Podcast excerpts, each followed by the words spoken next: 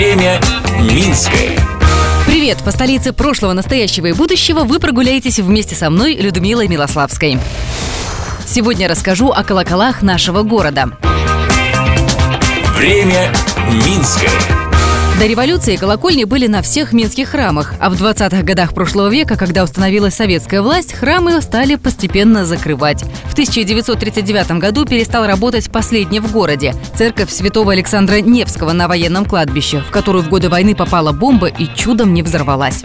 Кафедральный собор тоже закрыли в 1939-м, причем оккупанты не запрещали богослужения.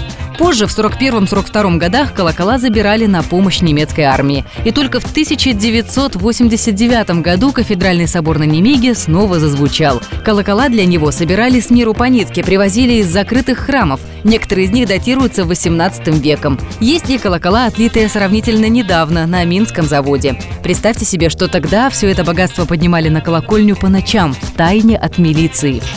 Каждая колокольня в Минске по-своему особенная. Например, в приходе иконы Божьей Матери всех скорбящих радость, что на Притыцкого, фактически все маленькие колокола 18-19 века. А самый большой колокол на колокольне всех святского прихода на улице Калиновского.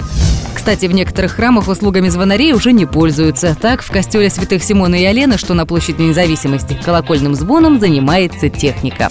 Затем, как течет время Минское, слежу я, Людмила Милославская. Благодарим за информационную поддержку программу «Минское Минчане». Смотрите в субботу в 11.00 на телеканале СТВ. Время Минское.